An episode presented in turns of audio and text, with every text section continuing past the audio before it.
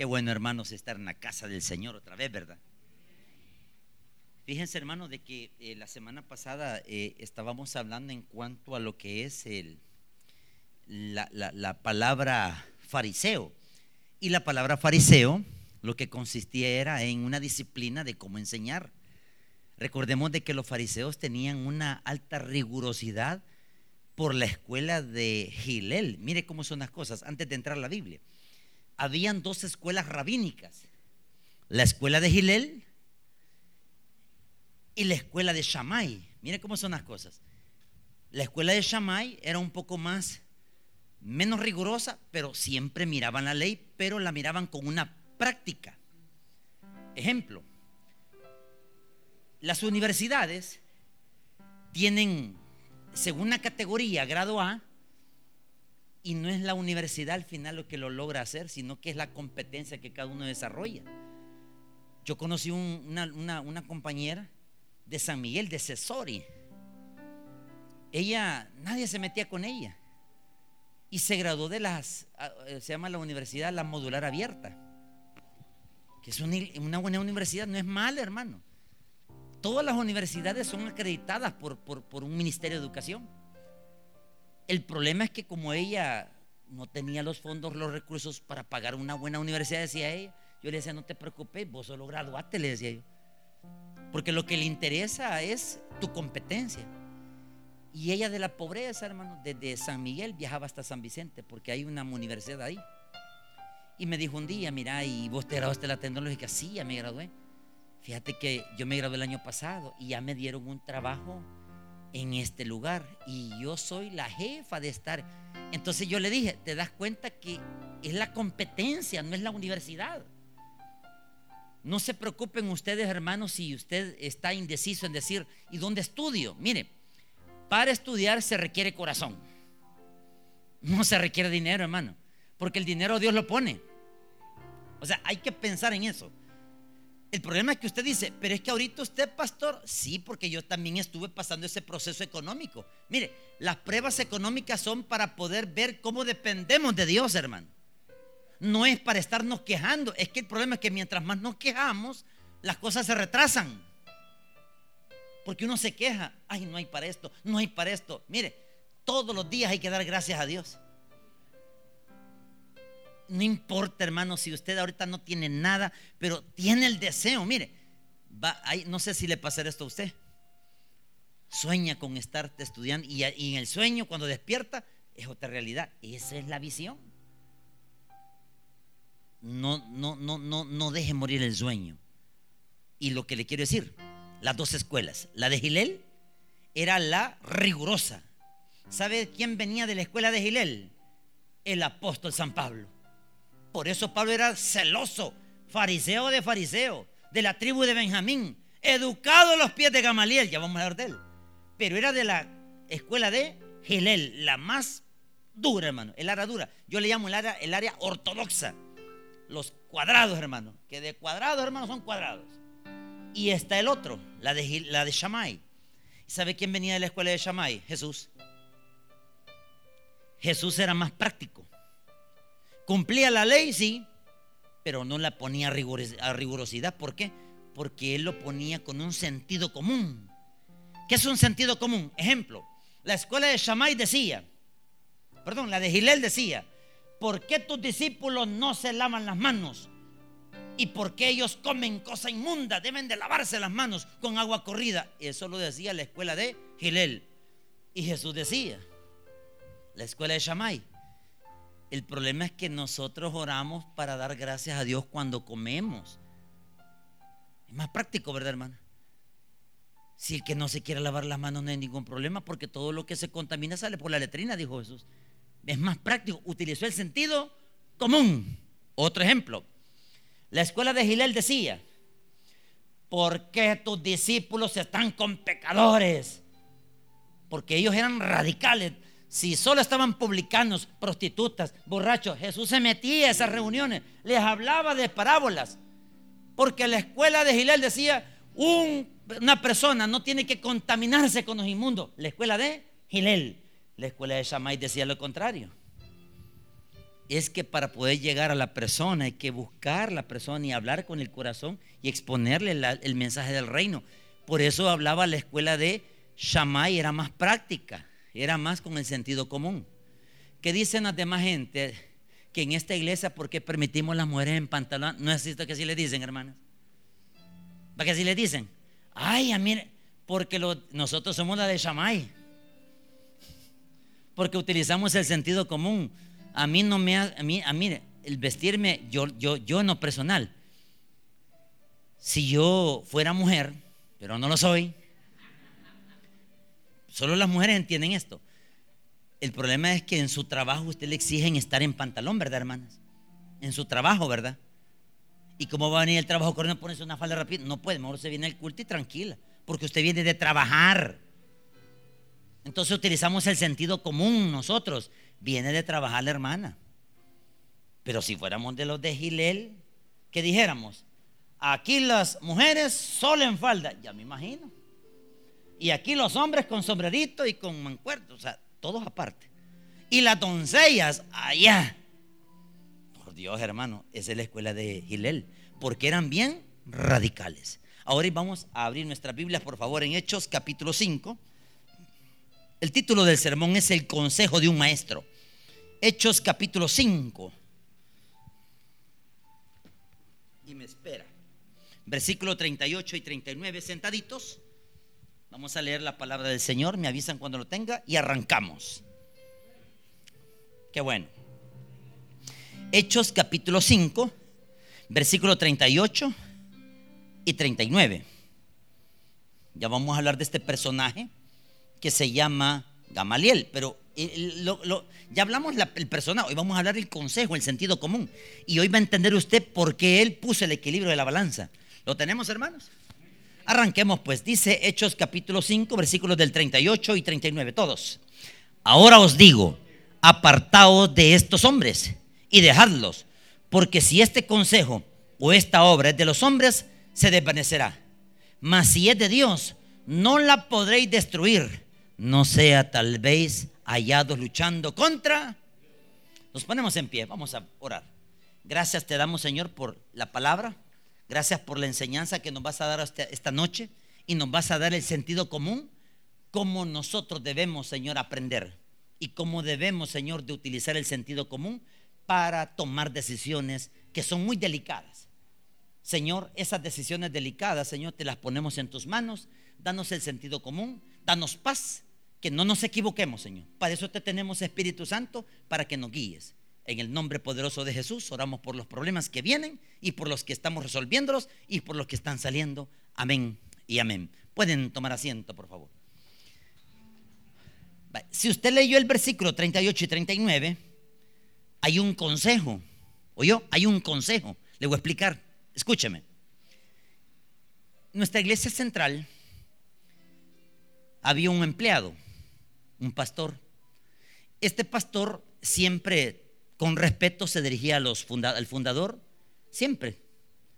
Y de repente un chambre, como siempre, ¿verdad, hermano? Un chambre hizo de que lo despidieran a este pastor. Cuando lo despidieron, lo mandaron para una obra. Él llevaba a su esposa. Y el problema era de que su esposa, sin saberlo, estaba embarazada. Él empezó a trabajar. Ya no era aquel hombre arriba, sino que ahora era el de cero, otra vez comenzar de cero. Y cuando comenzaron a tratar con él, empezaron a tratarlo duro en la otra iglesia. Y no lo habían indemnizado. Entonces él se fue con las manos vacías. Y cuando se vino con las manos vacías, lo primero que le preguntamos es, ¿estás enojado? No, dijo él. Yo estoy tranquilo, dijo él. Y de repente, hermanos, en un mes, este pastor, él empezó a trabajar, a ganar almas, empezó los ministerios, empezó, pero él no era el titular, sino que era el que el último. Si habían como ocho o nueve pastores, él era el número diez, el que agarraba la escoba, papá. Y él se ponía a trabajar sin renegar. Y de repente, hermanos, ocurre un problema. Un pastor deja la obra en el sector de Oriente, la deja, la tira. Y dijo así, ve, aquí están las llaves, dijo. Ustedes habrán escuchado ese sermón del pastor que dice que le tiró las llaves. Aquí están las llaves, dijo.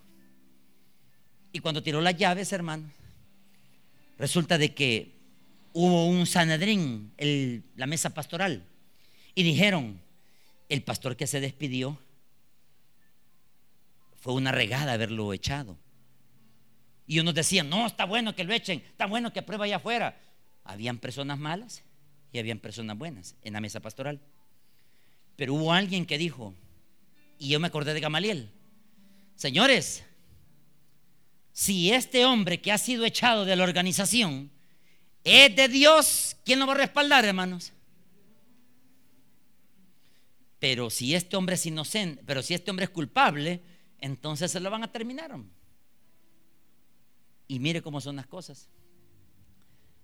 El hombre trabajando, luchando y haciendo lo que le correspondía, se dieron cuenta que eran falsas las acusaciones. ¿Y que dijeron? La regamos, ¿verdad? Porque como la verdad sale a la luz, ¿verdad, hermanos? ¿Sí o no? Y si la verdad sale a la luz, entonces se dieron cuenta que fue un error haberlo despedido por un chambre. ¿Qué pasó, hermanos? Dios lo ha trasladado a una obra y lo respaldó. Pero ¿por qué ocurrió eso? Porque resulta, hermanos, que a veces nosotros no hemos medido a quién vamos a tocar, a quién vamos a dañar y a quién vamos a mover si está respaldado por Dios. Porque si está respaldado por Dios, entonces Dios lo va a respaldar a él. ¿Y nosotros cómo vamos a quedar, hermano? Ese es lo terrible. Por eso Gamaliel cada vez que él dijo, miren señores, este es Pedro y, este es Pedro y Juan, yo los conozco. Yo sé que han andado con ese tal Jesús. ¿Y sabe cuál es el problema de todos nosotros? El Sanedrín, dijo él, los 71 miembros. El problema es que nosotros nos dejamos llevar por las emociones de la cólera solo porque todos seguían a Jesús de Nazaret y nosotros que deberíamos de haber enseñado la palabra y no lo estamos haciendo, tengamos cuidado con esos dos hombres. Eso estaba diciendo. Porque estamos tocando personas que Dios está respaldando, señores. Mire, usted hermano, si está en un ministerio, haga su trabajo normal. No se preocupe si lo van a quitar, porque si lo quitan, quien lo va a respaldar usted es Dios. No se sienta mal si lo echa. Mire, qué feo. bueno, antes yo me sentía mal cuando me despedía. Pues ya no, hermano. Uno sale todo achicado, sale así. Yo siempre, hermano, que me decían, Tony, te mandan de recursos humanos y otra vez te despidieron. ¿Y por qué? Decía yo así. Y era día de pago, hermano. Siempre los días pagos siempre me recortaban y yo me iba ahí al personal y siempre la licenciada hacía, ay, así, ay, Tony, me decía. Y yo, ¿y por qué me echaron ahora? Le, el pastor dice. Dice que ahí hubo alguien que hiciste esto. Yo no lo he hecho. Mira, Tony, vos bien sabes cómo es el pastor, Dios. Así que firma y aquí está tu indemnización, que eran como 50 colones. Pero yo trabajé aquí de esclavo 10 años, le dije. No, 50 colones, si querés, me dijo. Vaya, pues, agarré los 50 pesos y el cheque del pago de. Aquí está, me dijo. Y me fui al mar, hermano. Agarré la 102, bien recuerdo. 8 de la mañana me despidieron, 9 estaba en el bus, 10 estaba en el puerto de la libertad, hermano. Y solo le dijo una señora, mire, hágame unos panes con huevitos, le dije yo así en un pan. ¿Y qué quiere? Hágalo, le dije yo, púrese porque yo llevaba el pisto y la señora, vaya pues 10 colores me, me agarró y me compró una gran Coca-Cola y me fui caminando toda la mañana, a las 9, las 10. Pero a todo esto, hermanos, yo achicado. Y decir, ¿por qué me echaste, Señor? Mira, así en el mar, hermano, no en caliente, sino que no está húmedo, ¿verdad? Porque no caliente, como que soy loco también. Eh, quemándome no puedo. Y yo le preguntaba al Señor, ¿por qué me despidieron? ¿Por qué me están pasando estas cosas? Y sabe qué me decía el Señor en mi corazón, es que vos no hiciste nada. ¿Y por qué no interveniste? Le decía yo. Y la gente me queda bien. ¿Y ustedes qué ven? Les decía yo. O sea, de la misma frustración, hermano. Mire, cuando uno ha sido despedido, cuando viene una prueba, hay una frustración en enojo. Y no es que uno se ha metido en andar viendo. Yo, a mí me gusta ver cuando estoy viendo. ¿Y usted qué ve? Nada, frustrado está, le digo. O sea, hoy le respondo yo a él. Pero cuando yo estaba frustrado, despedido, hasta con unas lágrimas, porque salen las lágrimas, hermano. De repente, hermano, me zampé en un rancho. Y yo, me, y yo dije, bueno, aquí voy a poner mis cosas. Y me zampé. Y un señor, el patrón dice que me, ah, sí, ahí, pero solo estoy nada más. Y la fruta, que se la coma. Me comí la fruta, hermano. Después, mire, me dice usted, ¿quién no manda acá? El patrón. ¿Y cuál patrón si él no está aquí? Ah, pues ¿cuál es? Pues le digo. Ah, pues me equivoqué, dije yo. Ah, y me fui. Ya me había bañado en la piscina de gratis. Ya me había comido la fruta. Miren, una fruta buena, hermano. A la una me regresé para el culto. Ojo, después de que me despidieron, día miércoles, ¿a dónde cree que me regresé? Al culto. Y me senté adelante. Y yo el hombre así me decía, ya vas a verme, decía. Hola, y me decía. Y así, ya vas a verme, decía. Y, yo así callado y todos me quedaban viendo. Y yo me daba igual, yo miraba para el hombre. Cuando entendí, hermanos, el pastor me decía, Marlon me decía, Marlon, eh, pastor, te llama Tony, me decía, pastor, te llama. Pero me va a regañar, me va a checar, te llama otra vez. Y yo entraba a su oficina. Y yo llegaba así, va. Buenas, doctor. Pasá, me decía. Te llegaba. Mira, ¿y cómo fue el chambre esta mañana? No sé, pastor. Es que no era vos, me dijo. Se confundieron. Yo dije a fulano que despidieran, no a vos. Ahí entendí la voluntad de Dios en la decisión. ¿Y sabe que el que me puso el dedo? ¿Oyó? ¿Quién me estaba respaldando a mí por el despido? Dios, pero mi frustración estaba llevando. Entonces, ¿qué hizo el doctor? Que te paguen el día. Y me pagaron, hermano. Entonces, ¿cuál es la lección que quiero a ustedes? Si hay alguien que le va a hacer daño a usted, no se preocupe, porque Dios lo va a restituir. Cuando venga la prueba, hermanos, no es la cosa como usted cree. Es como Dios lo va a sacar, hermanos. Porque uno no puede hacer nada, hermanos. Es que no puede hacer, dígame qué puede hacer con un cáncer, va. Nada. ¿Qué puede hacer? Nada. Si el, doctor solo dice, tiene cáncer, va. ¿Qué hacer, hermano? Nada tampoco se va a poner contento. Usted vaya a llorar a Dios. Y después de llorar, ¿sabe qué hace Dios? Él mira el corazón. ¿Sabe qué dijo Gamaliel? Estos dos hombres, Pedro y Juan, yo fui testigo del Sanedrín cuando condenamos a Jesús. Oye, lo que dijo Gamaliel. Y nos equivocamos, pero por culpa de nosotros, por no tener un sentido común, porque venimos de la escuela de Gilel. Y la escuela de Gilel dice que Jesús violó la ley. Y, sabe por qué las acusaciones eran falsas contra Jesús? Porque Jesús tenía gran seguidores de multitudes, porque él explicaba la palabra, cosa que los fariseos no lo hacían. Por eso Gamaliel no intervino ahí en el juicio de Jesús. Los únicos dos que intervinieron en el juicio de Jesús fue José de Arimatea y Nicodemo. Porque eran seguidores de quién? De Jesús pero dos contra 70 miembros. ¿Qué dijeron todos? Reo de muerte. Ya vamos a hablar de cómo, cómo terminó este rollo. Ahora, hablemos hermanos en cuanto al juicio ilegal. Miren, Gamaliel, Gamaliel habló de un juicio ilegal. ¿Cuál? Nosotros condenamos a ese tal Jesús. Y por habernos equivocado, estamos a punto de cometer el error con quién? Con Pedro y con quién? Con Juan. Repito, Gamaliel estaba consciente, hermanos, que el juicio de Jesús fue ilegal y era sangre inocente. Ahora el escenario vuelve a entrar al mismo escenario, lo vuelven a interrogar los dos y ¿sabe qué dice Gamaliel? El mismo episodio, los mismos judíos, los mismos cristianos. Ahora depende si yo hablo o no hablo. ¿Sabe qué dijo Gamaliel? Intervino, levantó la mano. Ya vamos a hablar de esa parte. Levantó la mano. Y dice, todos se le quedaron viendo, ¿verdad? Gamaliel, tú eres un hombre respetado, venerado. Es que tienen que escucharme, dice. Si nosotros llegamos a condenar a estos hombres y si Dios lo está respaldando, nadie lo va a detener. A usted, donde Dios lo ha llevado, en el trabajo, en los estudios, lo que sea, quien lo ha llevado ahí, ¿quién ha sido? Dios. Y si no está haciendo nada, pero Dios lo tiene ahí, lo ha llevado Dios.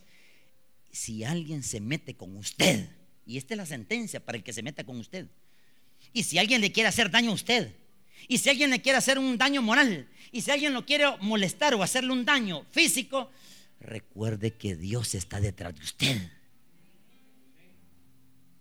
Porque si es de Dios, nadie lo va a detener de ustedes, señores. Nadie aunque no tenga nada.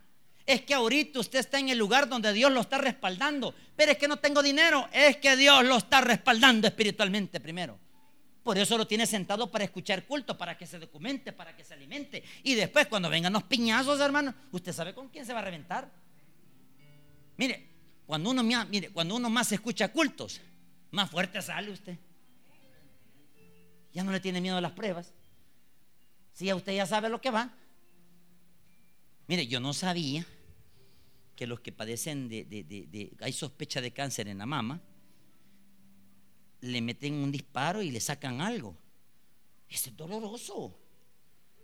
O sea, el cáncer de mama o la sospecha de cáncer, no estoy diciendo que es cáncer lo que tiene, sino que el pecho le meten unos varios hoyitos, pero cada disparo entra una aguja y saca un pedacito de carne, o sea, saca algo. Ese proceso es doloroso para las mujeres. Pero usted, ¿por qué se tiene que afligir si no le han dicho que tiene? Va que es la lógica. Ay, tengo cáncer. ¿Por qué está diciendo eso? Usted no tiene eso. Usted va a pasar por un proceso. Y el proceso es doloroso, ¿verdad, hermanas? Pero ¿quién la va a respaldar? Dios. Ok, hoy sí vamos a entrar en, materia con la Biblia. Vámonos, por favor. Hechos 5:34. Gamaliel. ¿A quiénes tenía Gamaliel como contemporáneos? 5:34. ¿De dónde venía Gamaliel? De la escuela de Gilel. ¿Qué dice 5:34? Todos. Entonces, levantándose en el concilio, un fariseo llamado Gamaliel, doctor de la ley, venerado de todo el pueblo, mandó que sacasen fuera por un momento a los... Ok, él estaba, oiga bien, en la sentencia para determinar si eran culpables o eran inocentes. ¿Quién? Pablo y, perdón, Pedro y Juan. Lo sacan, hermano, y ¿sabe qué dicen? Todos decían reo de muerte, reo de muerte. ¿Y sabe qué significa reo de muerte? Pedir que todos agarraran piedras y lo sacaran a un lugar y le lanzan. Esa era la muerte por lapidación o por apedreamiento. Esa era la muerte que estaban pidiendo quienes? El Sanedrín. Porque así era la ley. La escuela de Gilel dice que si la ley condena a ser apedreado, tiene que ser apedreado. Mire qué dura era. Y la escuela de Shammai, ¿sabe qué decía? Para poder demostrar si es culpable, pues hagamos un juicio legal, pero que sea no de noche, que sea de día. Y pongámosle una defensa y pongámosle un acusador y después cuando utilicemos el sentido común determinemos culpabilidad. ¿Ve la diferencia de las dos escuelas? Ahora el problema es que cuál de escuela estaba más predominando, la de Gilel, esa es la que estaba predominando. ¿Por qué? Porque todo estaba a punto de ser condenado. Y mire quién habla por boca de Dios. Un hombre respetado, un hombre con testimonio. ¿Sabe qué Gil, este señor Gamaliel quién era? Él tenía un abuelo llamado el rabino Gilel. ¿Oyó? ¿Oyó?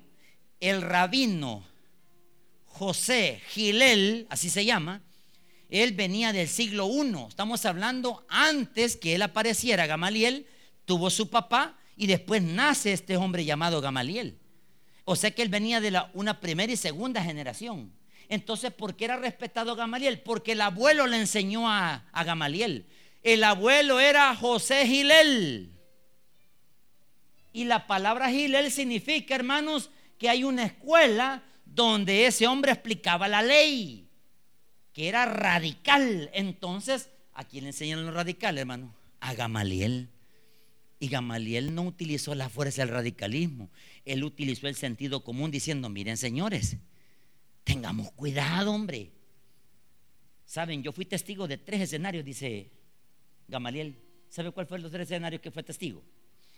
El primer escenario fue, hermanos, cuando él estaba jovencito de 40 años, porque ahí está hablando de un hombre de 60, 70, 80 años ya, hermano en el tiempo de Pedro y, Juan.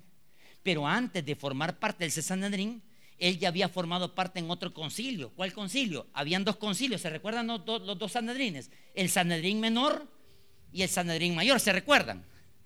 En el Sanedrín menor estaban los de 40 para abajo. En ese entonces, en el año 10 después de Cristo, el año 20 después de Cristo, aparece el escenario un tal Teudas y un tal Judas Galileo, el que menciona él, ¿se recuerdan? Porque Hechos de los Apóstoles mencionan a dos escenarios. El escenario de un tal Teudas. ¿Quién era Teudas? Solo para hacer repaso. Teudas era una persona que había reunido más de 400 hombres en el río Jordán para hacer un golpe de estado, una revuelta. ¿Por qué? Porque él se creía profeta, pero el problema es que él estaba manipulando a la gente con la religiosidad. Y como profeta estaba manipulando a la religiosidad, aparece Roma y los aplasta y los mata. Roma. Cuando era la época de Cuspo Favo, Cuspo Fadio, perdón. Así, Cuspo Fadio. Y Cuspo Fadio era el procurador de Roma en Jerusalén, en Palestina. Por eso es que esa primera revuelta, ¿quién fue testigo, hermano? Gamaliel, estando joven. De ahí viene una segunda revuelta. ¿Cuál fue, hermano? De un llamado Judas el Galileo. Y este Judas el Galileo, este era más radical para hacer un golpe de Estado contra quién, hermanos? Contra otro procurador, hermano, que estaba puesto ya por los romanos. Entonces, ¿qué hicieron los romanos? Lo aplastaron y los mataron. ¿Quién fue testigo de esas dos revueltas, hermano? Gamaliel. ¿Quién tenía más experiencia para hablar ahora con boca hoy que iban a condenar a Pedro y a Juan? ¿Quién era? Entonces Gamaliel tenía experiencia de los dos escenarios anteriores. Por eso le decían, veamos el versículo otra vez, versículo 34. Entonces, levantándose en el concilio, un fariseo Gamaliel, doctor de la ley, todos, venerado de todo el pueblo. Esta palabra, ¿qué significa venerado? el hombre era respetado por todo lo que él había echado de testimonio de lo que había hecho. Es como que usted escuche, pongamos un ejemplo. Wilber Calderón, un hombre respetado, hermano.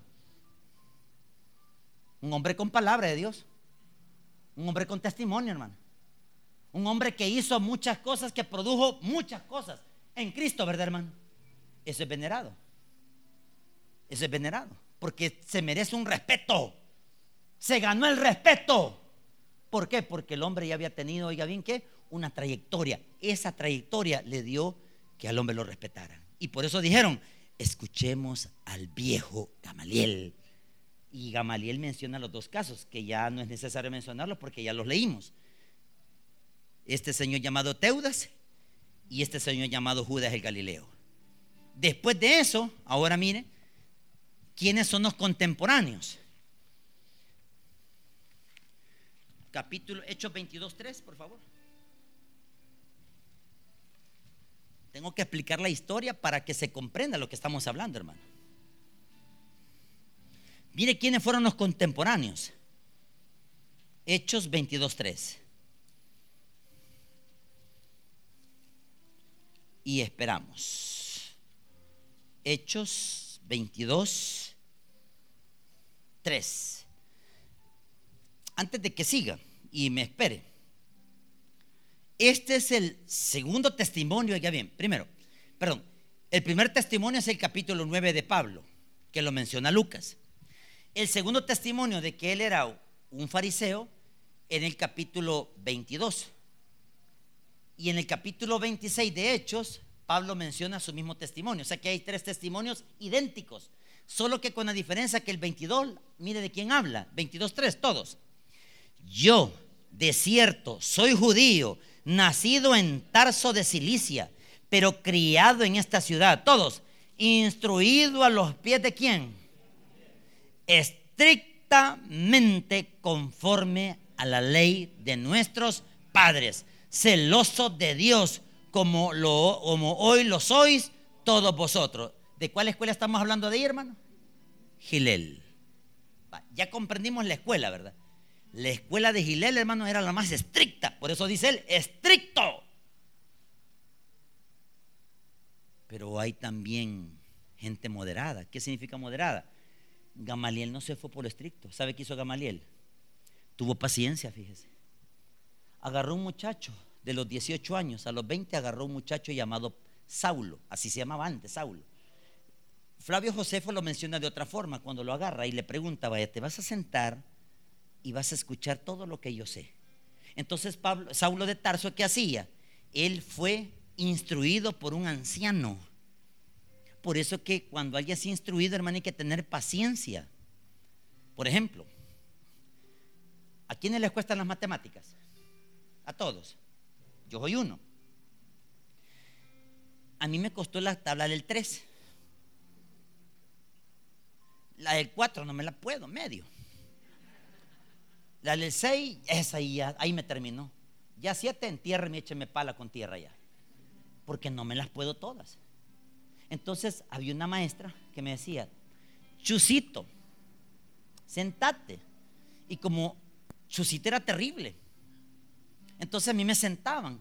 Y a mí había una característica, yo siempre andaba los pantalones cortos.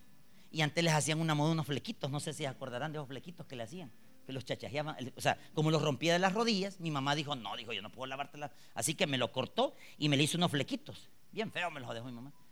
Pero ya andaba así. Y negra las rodillas, las patas. Porque cuando una anda en la calle, y me decía, ¿cuántas tres por una? Y yo por dentro así, siete, decía yo. No, me decía. Esa mujer pasó horas conmigo, la señorita García. Y la tengo tan presente que me tuvo, fue la única de las maestras que decía, y quién, si este niño no va a entender nunca, para eso estoy yo aquí, para educarlo a mis pies. ¿Entiende el término? ¿Qué significa los pies? Tengo que tener la paciencia que lo que le voy a enseñar a Pablo. Pablo tiene que aprender lo que va a hacer en el futuro, porque si él no aprende en el futuro, entonces en vano fue la escuela. Y mire qué interesante, cuando Pablo sale, oiga bien, a capturar cristianos, se encuentra con Jesús y mire qué hizo Pablo, hermano, 14 cartas. Gracias a Gamaliel, ¿verdad? Se da cuenta que un buen maestro hace al alumno. Un mal maestro, ¿sabe qué hace un mal maestro? Reprueba por ejemplo, de historia, de, ¿cómo se llama la materia? Historia, de, ¿cómo es? Historia de, libro histórico, ¿es Berman? Ahí nadie va a reprobar. Todos van a pasar. Porque a nadie le gusta la historia. ¿A quién le gusta la historia? A nadie, hermanos. ¿A cuánto le gusta la fecha? Peor. Entonces, ¿qué hago yo, hermano? Solo pido esto. No me falten a clases y pasan a materia. Y se me llenó el grupo de 50 usted. ¿Y cuántos van a pasar? 50. Pero es que hay manos topados. Es que eso se va a encargar él. Porque yo tengo que tener la paciencia para enseñarle la historia. Imagínese, hermanos, si usted fuera alumno mío. Privilegio, hermanos. No va a reprobar, fíjese. Es más, va a estar más despierto, así ve, con las pepas bien, así ve porque cada detalle que le voy a ir contando la historia, usted se va a meter en esa historia. Se va a identificar con la historia. Y después de eso, el examen sabe de qué viene. Lo que usted diga. Yo le pongo, escríbame lo que usted piensa. Imagínense, estoy dando la libertad que usted ponga lo que usted diga. El problema es la letra, que no se les entiende nada. Y eso es horrible, hermano, estar adivinando, hermano. Y lo peor de todo es que no le ponen nombre a la papeleta, hermano. Vaya, entonces aquí en premio, pues. Imagínese Gamaliel que le tuvo paciencia a Pablo. Pablo era, ¿sabe qué decía Pablo? Pablo era enojado. Desde chiquito Pablo era bravo usted. Y mire cómo terminó Pablo, sin amigos, ¿verdad? Preso allá en una, en una prisión. Todo por no tener paciencia. Gamaliel se le enseñó. ¿Sabe qué le decía Gamaliel? Pablo, no te enojes, hombre. Mire, hermano, usted está aprendiendo acá para que no salga bravo y se vaya bravo, hombre. Mire, usted tiene que salir, oiga bien, sano de aquí, hermano. Váyase riéndose, aunque esté solo riendo, que la gente diga que es loco, pero usted salga, mire, contento y feliz. Porque la palabra de Dios tiene que generarle, ¿qué, hermano? Un gozo. Por eso usted está aquí, porque Gamaliel, oiga bien, le está instruyendo a usted diciéndole, si usted no sale de esta iglesia y sale aprendido con una sencillez, entonces usted en vano vino al culto. No se preocupe si vienen problemas graves, si ya lo está enfrentando. Mire, usted solo quédese ahí, hombre. Mire, yo le hago la broma a mis hijas. Y si me agarraran ahorita el, régimen, me lleva saliendo del culto y me agarran, va, se llevaron al pastor. ¿Y qué va a hacer usted? Dígame. ¿Qué va a hacer usted? Nada. No puede hacer nada. ¿Sabe qué haría yo? Vaya, me rapan el pelo de entrada. Me desnudan porque quieren ver si tengo algún placazo. Ya saben ese término más. Bien saben, ¿verdad? Gran mancha que tiene el suéter. No, letra así. me van a poner unas alpargatas blancas, unas llenas blancas. Y como soy pasadito de peso, no van a encontrar talla para mí. Tienen que hacer uno grande, cintura de elefante. Y una gran camisa blanca. Y en los medios algo así. ¿Qué haría usted? Pobrecita la hermana. No. Yo le he dicho a mi esposa, no hagas nada. El que nada debe, nada teme, ¿verdad? Pero yo llorando allá adentro. Pues sí, ¿verdad? ¿Sabe qué haría yo? No hacer nada y esperar, porque si Dios me está respaldando y si Dios está conmigo, Él me va a sacar. Hoy se la devuelva a usted. Si Dios lo está respaldando a usted, nadie lo va a tocar. Porque usted tiene atrás a alguien que le va a dar testimonio. mire, siempre Dios va a poner personas que hablen por usted. Usted ni va a abrir la boca. Otros van a hablar por usted. Y eso es lo que hizo Gamaliel. Señores, tengan cuidado con esos dos hombres. ¿Por qué? Porque esos dos hombres yo no los conozco, pero fui testigo del juicio ilegal de Cristo. Él mismo estaba dando fe del juicio ilegal. Mire por qué. Vámonos al otro ejemplo. Hechos 5.33, por favor. Ah, no, perdón, Hechos 5.38. Hechos 5.38. Ya vamos a ver por qué. Hechos 5.38. Hoy hemos aprendido dos escuelas, la de Gilel y la de Shammai. Mire qué interesante. ¿Qué dice Hechos 5.38? Todos. Y ahora os digo, apartaos de estos hombres y dejadlos. Vea que el consejo cuál es, hermano. Déjenlos libres, hombre. ¿Por qué se van a ensañar con ellos? Mire que por qué. Porque si este consejo, o sea, las 71 personas que están reunidas, o esta obra es de los hombres, ¿verdad que lo, cualquier opinión que diga, supóngase un ejemplo. Nuestro pastor Maikito le dice, hermano, usted sigue vaya, vaya a pedir un desayuno, le va a decir así. Si yo fuera una persona que vengo por primera vez y pido hablar con el pastor, el pastor me recibiría. Supóngase que yo soy un desconocido, que vengo a la calle y le digo, mire pastor, ¿me podía regalar el desayuno de la mañanita? ¿Qué cree que me diría él? Que se lo den. Y él quería, Moisés, fíjate en ese que anda haciendo, es lo que le diría. Y me ven a mí, entrar al culto. Yo no me sentaría enfrente, yo me sentaría hasta nomás donde nadie me reconozca. Y me sentaría. Me iría. Y después, ¿qué haría, hermano? Me pondría a servir deber de tanto servir, después de estar dando testimonio, ¿qué cree que va a hacer él? Me va a preguntar, mire, hermano Tony, venga, el ejemplo, ¿verdad? ¿Y usted qué era? Fíjese que yo tengo este talento. Ay, entonces, mire, le vamos a dar trabajo. El problema es que siempre van a haber personas que no van a estar de acuerdo conmigo, porque como no me conocen la mayoría, que van a decir, no me mires, hermanos, a ver quién es, pastor. Le van a robar, pastor. Más de alguno diría eso, hermano. Mire la facha que trae ese hombre, pastor. Mire las caras. Mire, mire la cara, ve. ¿Me creería usted con esta cara? Eso es el problema, hermano. Acusamos y prejuiciamos sin conocer la persona. Porque no sabemos si esa persona nos va a dar de comer un día. Miren cómo las cosas dan vuelta. Si hay personas que vienen acá, hermanos, yo no sé si de alguien de ustedes un día me va a dar trabajo. ¿Y qué tal si usted Dios los prospera un día? Entonces, ¿qué tengo que hacer yo? Conocerlo. ¿Sabe qué dijo Gamaliel? Conozcan a estos dos hombres. Porque si nosotros estamos juzgando a alguien inocente, esta obra se desvanecerá. Y mire el siguiente versículo. Mas si es de Dios, todos, no la podréis, ¿qué hermano? ¿Verdad? ¿Por qué no la van a poder destruir? Porque Dios lo está respaldando. Ahora, veamos por favor Mateo 27, 62. ¿Sabe qué dijo Gamaliel? Primer razonamiento. Tengamos cuidado con estos hombres. ¿Por qué? Primer punto, Mateo 27, 62. Mateo capítulo 27, versículo 62. Aquí quiero que le ponga un poquito de coco a este hermano. ¿Por qué se puso Gamaliel de pie? Para dar su razonamiento. El primero, ¿cuál fue? Tengan cuidado con estos hombres. Porque si es de Dios, Dios los va a respaldar. Pero el primer razonamiento, ¿sabe cuál fue? Les hizo saber el pasado, lo que había pasado. Mire qué dice Mateo 27, 62. ¿Lo tenemos? Todos. Al día siguiente, que es después de la preparación, todos se reunieron los principales sacerdotes y los fariseos ante Pilato. O sea, un grupo del Sanedrín, ¿a dónde se fue, hermano? A donde Poncio Pilato. ¿Sabe qué le pidió? Todos. Diciendo, Señor, nos acordamos que aquel engañador dijo viviendo, aún después de tres días resucitaré. Pregunta, ¿quiénes creían en la resurrección de los muertos? El Sanedrín.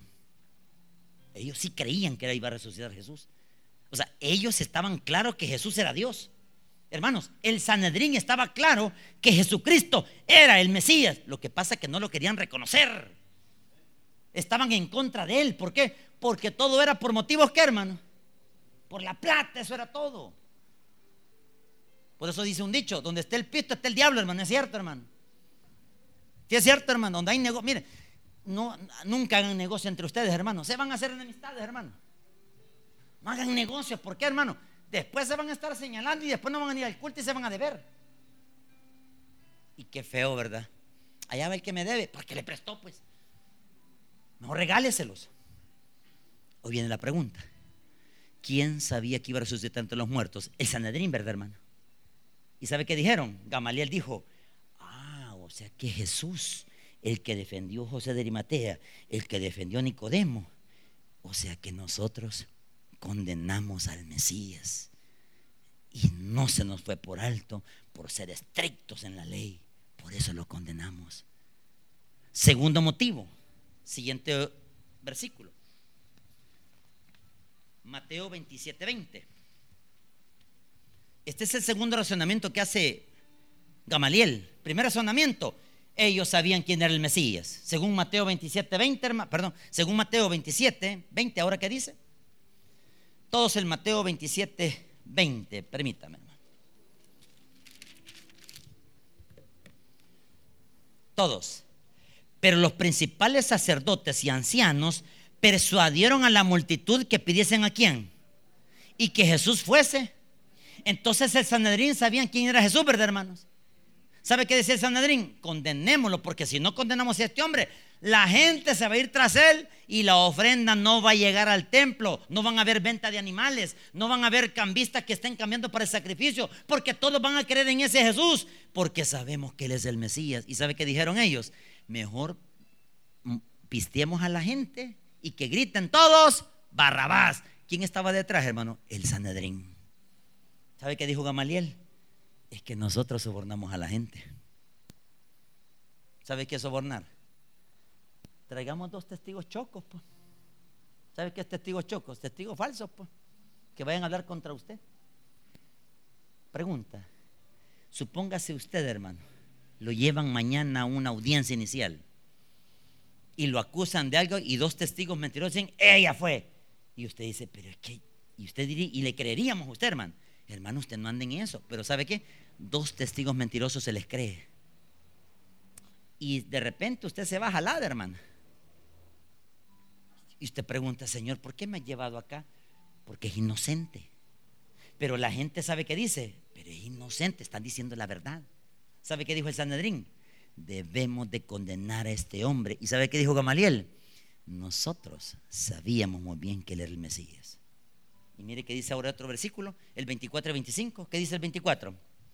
Viendo Pilato que nada adelantaba, sino que se hacía más alboroto, estamos en Mateo 27, 24.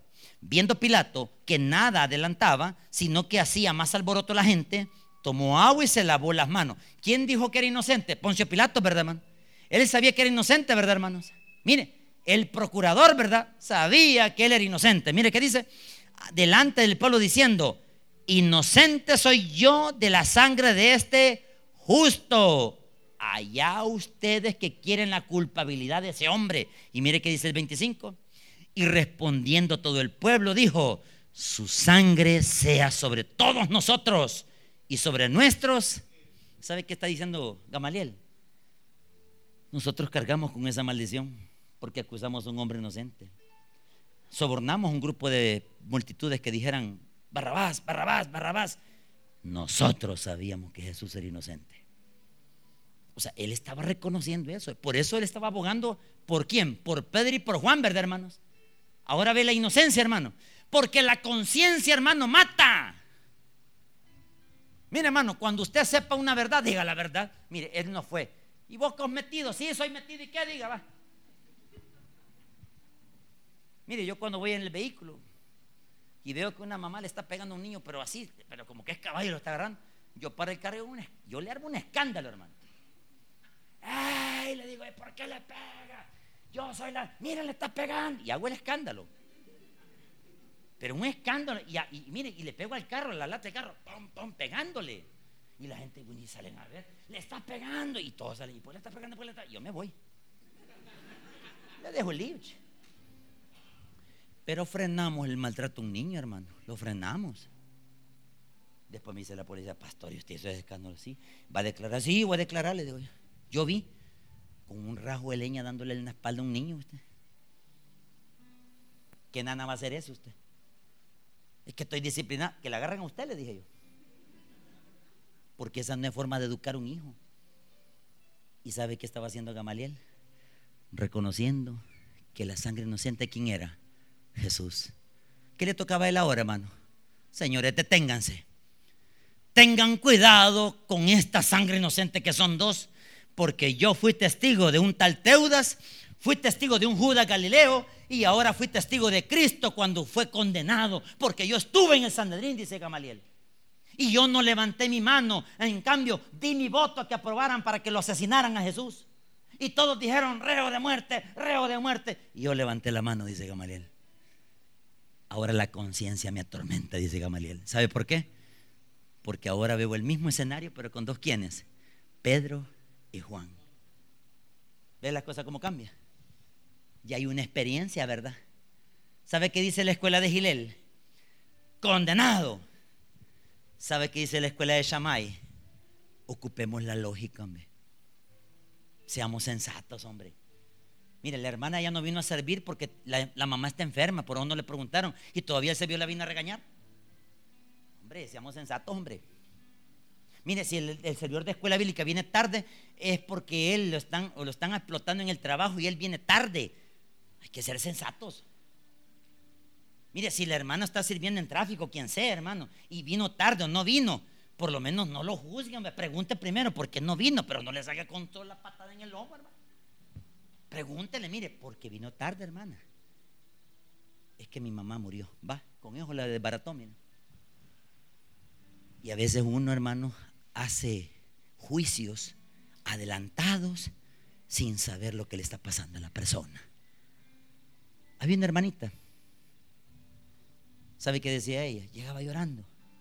Y siempre se sentaba en una esquinita a llorar. Y todos decían, ay, había una señora a llorar. Pues sí, pero nadie le preguntaba. Porque y un día el pastor me dice, andaba, ¿qué le pasa a esta señora? Y voy donde esa señora. Hermana, hinchado tenía esto. Esto, y se le, tanto llorar se le hincha esto, hermano. Y le digo, hermana, ¿qué le pasa? Es que mi hijo está muriendo de un cáncer, dijo. ¿Y dónde está? En el Bloom, dijo. Vamos a ver, pues. Para llevarle respuestas al hombre tenía que ir a experimentar a ver si era cierto. Hermano, y el niño estaba muriendo de un cáncer. Y todas las servidoras, las diaconisas, las que se sentaban en un sector, la regañaban y la sentaban y de hermana, mire, ya viene chía, mire, y siempre y un día el pastor le dijo, va hermanita, le dijo, hermano, dijo, vamos a orar por la hermanita, dijo, eso nunca lo hacía el pastor. La hermanita que está aquí sentada, dijo, la que siempre la han visto llorar, tiene un niño de cáncer. Y todos así, sorprendidos. Y todas la han juzgado, porque solo lloraba. Y todos así, callados. Y aquí hay una de estas mujeres, dijo, que me la va a pagar, dijo. Y todos así, y yo por dentro, aquella vieja, yo ya sabía quién era, ¿va? Pero ¿qué hubiese pasado si hubiera hecho, pastor, es aquella señora? Ya que yo hubiera hecho eso, ya no está de acuerdo con Dios. ¿Sabe que la señora, la que más atacaba, qué le dijo? La conciencia. ¿Sabe qué dijo ella? Hermana, ¿dónde está su niño? Le dijo. Y le dijo, hermana, le dijo, en el lunes, la llevo. Y sabe que esa mujer le pagó todos los gastos, hermano, y el niño vive ahora. O sea, si esa mujer no llora y no le pregunta, hermanos, hubiéramos juzgado todos. Aquí hay gente que, mire, aquí hay gente ahorita que viene con un problema serio y no le hemos preguntado, hermano. Solo sabe usted lo que pasa en su vida, hermano. El único quien sabe su vida es usted y Dios, hermanos. Y no necesitamos, hermano. Ahora, lo que sí queremos, ¿sabe qué queremos? Queremos que usted sepa que Dios está con usted. O sea, no, no, no, no se sienta mal. Mire, exprese con lloro las veces que quiera llorar acá, hermanos. Porque recuerde que Dios mira las lágrimas. Pero no se vaya frustrado, no se vaya enojado. Y si un servidor, de, un, de cualquier servidor, le dice algo, deje, honrales al hombre pasar por alto la. Tranquilo, vayas, hermano. Recuerde que la sanidad es para usted. ¿Y sabe qué dijo Gamaliel? Último punto. Miren Hechos 5, 27 y 28. Hechos 5, 27 y 28. Y con esto cerramos. Hechos capítulo 5, versículo 27 y 28. Resulta de que Pedro y Juan habían orado por un cojo, un paralítico. Ya le vimos ese caso. Cuando dijeron los de Sandarín, dos hombres sanaron a ese cojo, tráiganlos al Sandarín porque queremos interrogar. Pero traigan a los que lo sanaron. Y mira quién trajeron. A Pedro y a Juan, versículo 27, todos. Cuando los trajeron, los presentaron ante quién? La escuela de Gilel. Todo el concilio era la escuela de Gilel. Y el sumo sacerdote les preguntó, diciendo, no os mandamos estrictamente que no enseñaseis en ese nombre. ¿En cuál nombre? En el nombre de Jesús, ¿verdad? Siga leyendo. Y ahora sabéis llenado a Jerusalén de vuestra doctrina y queréis echar sobre nosotros la sangre de quién? ¿Por qué estaban diciendo echando la sangre? Porque era la verdad que la culpa los estaba matando. El pastor Maikito, no sé si él les contó este testimonio. En Usulután había un señor que reparaba lo de las lámparas. Y un día se le vino un gasto al pastor Maikito de luz tanto que le salieron como dos mil, tres mil pesos solo en energía mensual. Y él quería poner un, contador aparte para saber dónde venía la fuga. Y aparece un señor. Yo se lo arreglo, dijo. Y mire, le salió como mil pesos, se ahorró dos mil pesos. Y bajó la luz. Y este hermano siempre tenía un hermano gemelo. Mire cómo es una cosa, tenía un hermano gemelo. Y este hermano gemelo, el otro, era, el otro era un aragán. Este le gustaba servir, le gustaba trabajar, le gustaba tener testimonio. Y siempre venía con su familia. Y un día un hombre de la iglesia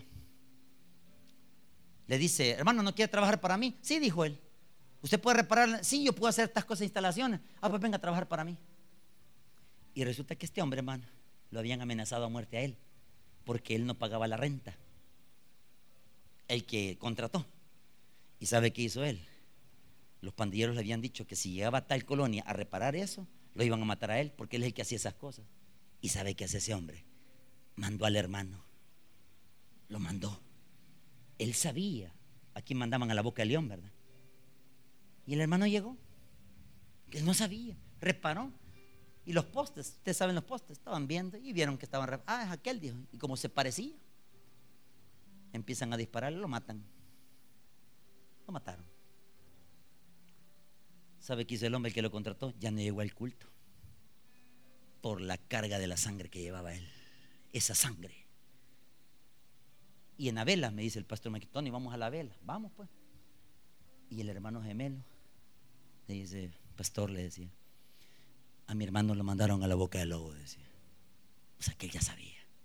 Y toda la congregación de Usulután sabe qué decía. Fue el hermano el que lo mandó a la boca del lobo. No se lo decían. Y el hombre, mire, desapareció. Yo me imagino, si sigue vivo, la sangre de ese inocente lo persigue, hermano. Es que ese rollo es delicado, hermano. Por esa razón, usted tiene que ser sensato a la hora de condenar a alguien.